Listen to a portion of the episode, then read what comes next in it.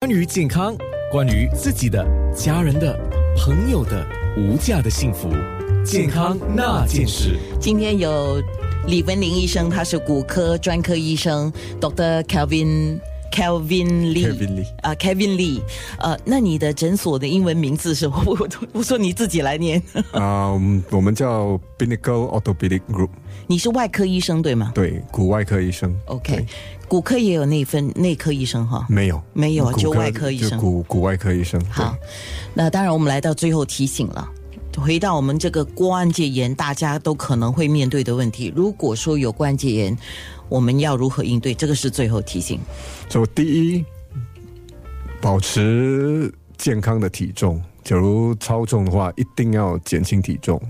第二，假如有关节炎的话，不要有那个错误概念，你就你有关节，你更需要运动，不过要做适当的运动，就是一些锻炼你的肌肉的运动和一些比较多低撞击性的活动，啊，游泳、散步、太极、骑脚车，这些都是有益的。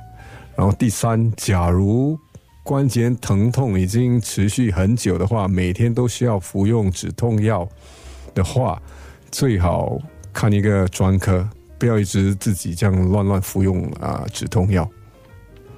我们要对症下药嘛，嗯嗯，就是从生活的一些细节注意一下做起。对。饮食方面有什么特别要注意吗？饮食方面就是不要吃太多油腻的东西了，因为假如你体重增加的话，你就会压关节的负担会很高，而且你要注意，假如乱吃的话，你的尿酸会高，尿酸高你就会痛风，痛风就会弄成你的关节更加严重。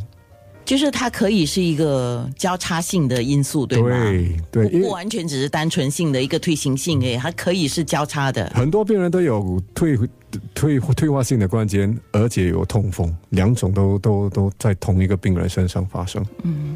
哎，我再问一个问题可以吗？我们有 MediSafe 啊，如果说需要去换那个轮哦，嗯那个人工膝盖， 呃，这个我们可以动用 MediSafe 可以啊吗，MediSafe 可以动用，在私人或政府医院都可以动用。好，谢谢李文林医生，谢谢啊 Dr. Kevin Lee，谢谢你，安娜，谢谢健康你。那件事。